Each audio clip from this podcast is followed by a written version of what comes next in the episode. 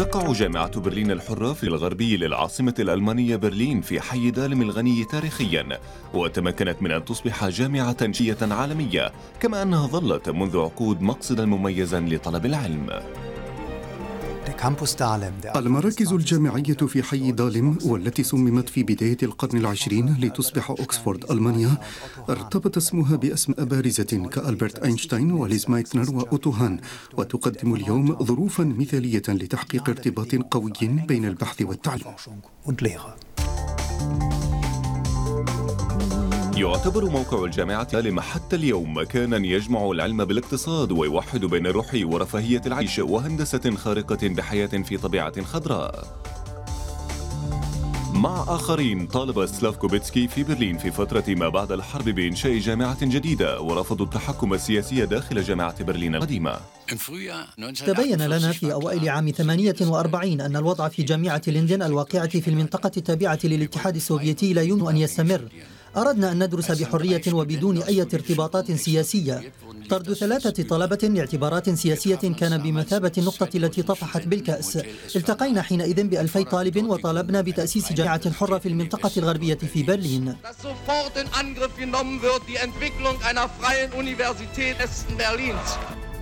بعد أشهر قليلة ومع نهاية عام 1948 تم تأسيس الجامعة الحرة من قبل الطلبة والعلماء.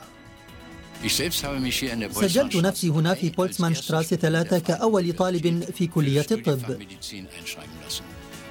تأسيس الجامعة تزال مع حصار برلين وفترة الجسر الجوي. كانت تنقصنا الكتب والهواتف والمقاعد. بسبب انقطاع التيار الكهربائي المتعمد ألقيت بعض المحاضرات على ضوء الشموع ولم نستطع الكتابة بسبب الظلام. كانت الجامعة الحرة تدعم من قبل الحلفاء الأمريكيين وساسة برلين. بهذا تمت المحافظة على نموذج الهومبولدي للتعليم وعلى الحرية الأكاديمية للمدينة. تعتبر الجامعة الحرة الحرية واجبا بالنسبة إليها فقد نصبت تمثالا لطلبتها المؤسسين الذين تم اغتيالهم بسبب دفاعهم عن الحرية السياسية والأكاديمية. ساهمت المنح الأمريكية الكبيرة في بناء بعض المباني الرئيسية من بينها مبنى هنري فورد والمستشفى الجامعي بنجامين فرانكلين تعتبر زيارة الرئيس الأمريكي جون إف كينيدي عام 1963 ركنا آخر وتكريسا للصداقة الألمانية الأمريكية The school must be interested in turning out citizens of the world and men who are willing to commit their energy to the advancement of a free society. That's why you're here.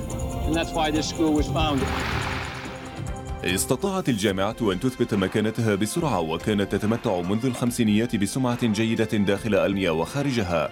في نهاية الستينيات كانت محورا للمواجهات بين الأجيال. الحماسة الكبيرة السائدة ظاهرة الآن أيضا قد انبعث من دالم نبض يطالب بالمزيد من الانفتاح والمساواة الديمقراطية في ألمانيا. مع سقوط جدار برلين غيرت الجامعة الحرة مكانتها جديد خصوصا بفضل طابعها الدولي. كان عام 2007 مصيريا لجامعة برلين مرة حيث حصلت على درجة الامتياز كواحدة من بين قلة المعاهد العليا في ألمانيا. بالتعاون مع مؤسسات غير جامعية مجاورة لجامعتنا نعيد تشكيل مراكز بحوث في دالم لتصبح فضاء علميا ذا إشعاع عالمي.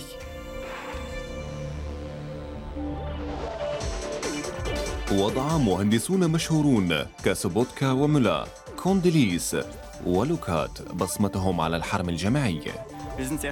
نحن فخرنا أنه بإمكاننا أن نصف هنا وأن نشارك في إصلاح المجمع وإنشاء مكتبة جديدة. تعتبر المكتبة اللغوية التي بنيت حسب تخطيط اللورد نورمان فوستر مبنى ديناميكيا متعدد الزوايا. معلم هندسي متميز هو الفندق الذي شيد في الحرم الجامعي حسب تخطيط هيلموتيان والذي يتوفر على مركز للمؤتمرات. When I began looking for an internship, I looked at all over Germany, yet none offered the same things as Freie University. The people, the campus, the facilities, and the amazing city of Berlin are making my internship a very enjoyable and rich experience. توفر الجامعة الحرة 100 شعبة في 15 مجال تخصص إضافة إلى مؤسسات رئيسية ككلية الطب شاريتي أكبر مستشفى جامعي في أوروبا.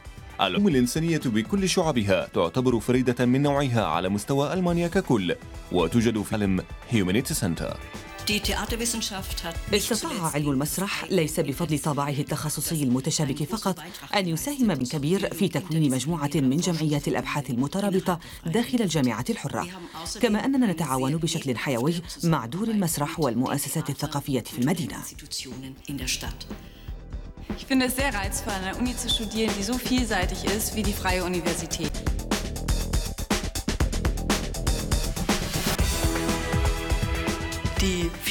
تعدد الاختصاصات في الجامعات الحرة قوتها فهي تشتمل بداية من علم المصريات مرورا بعلم الحفريات إلى علم اللسانيات وعلم الدراسات الشرقية القديمة أيضا.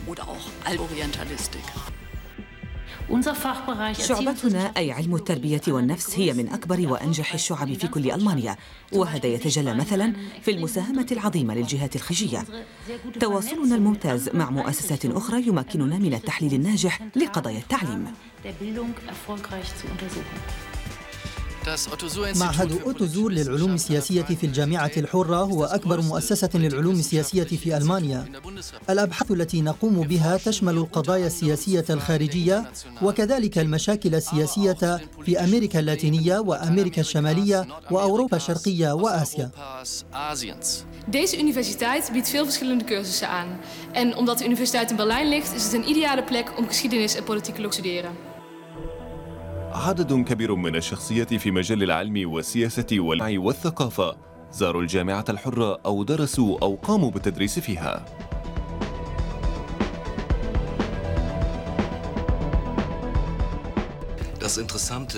الشيء المهم عندنا في علم الحقوق في الجامعة الحرة هو طابعها العالمي. فلدينا علاقات تعاون على سبيل المثال مع الصين وفيتنام وروسيا وكذلك تركيا واليابان والولايات المتحدة الأمريكية. إننا نسعى على الدوام للبحث بجهد جماعي عن نموذج دولة القانون من أجل التطورات المستقبلية للقانون في ظل علاقات العولمة. Nemzetközi kapcsolatokat tanulok itt Berlinben a Freie Universitéten, és úgy gondoltam, hogy azért érdemes ide jönni, mert leginkább itt lehet a multikulturalitást test közelből átélni. شعبة علوم الاقتصاد تعتبر واحدة من أكبر الشعب على صعيد ألمانيا وهي مفضلة لدى الطلبة الأجانب يلعب الطابع العالمي دورا محوريا منذ البداية إذ يزيد عدد برامج تبادل الطلبة التي تشارك فيها الجامعة على 300 يدرس ويعلم في جامعتنا أكثر من 130 جنسية ولنا مكاتب تمثيل في أهم المراكز العلمية في العالم في بكين وبروكسل والقاهرة ونيودلهي ونيويورك وموسكو وساو باولو. تم افتتاح أول معهد في ألمانيا في الجامعة الحرة لدعم اللغة والثقافة الصينية وهو معهد كونفوشيوس. I compare many universities in Germany, and I found that uh, the Freie Universität in Berlin offered the best uh, physical and uh, technological environment to study, so I decided to come here. فيما يتعلق بالعلوم في جامعة برلين الحرة فإن الأبحاث تتم حسب القواعد والتطبيقات وتخصصاتها مرتبطة ببعضها البعض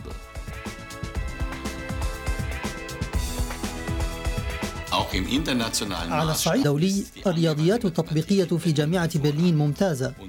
المجالات الرئيسية حسب الاختصاص هي التحليل العددي ونمذجة الرياضية والحوسبة العلمية ومن وجهة النظر التطبيقية هناك الطب وعلم الحياة. معهد الأرصاد الجوية يحدد بدقة ارتفاع وانخفاض درجات الحرارة.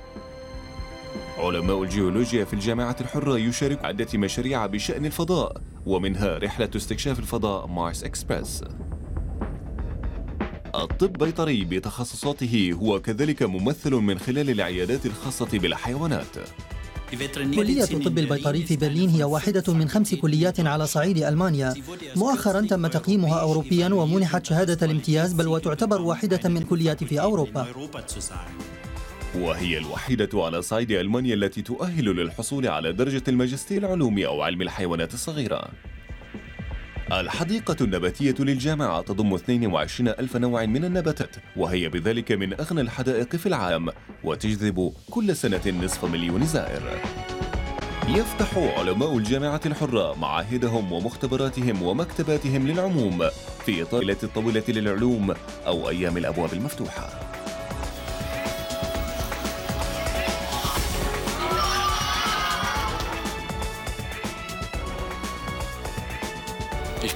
أنا اليوم أكثر فخرا بالجامعة الحرة من أي وقت مضى. إنه لشيء جميل أن نرى أن هذه الجامعة التي شيدت تحت ظروف صعبة أصبح اليوم العنوان المفضل لطلبة العلم. منذ عام 1948 وبعد ذلك ساهمت الجامعة ولا زالت كجامعة شبكية دولية مع شركائها في مواجهة تحديات المستقبل.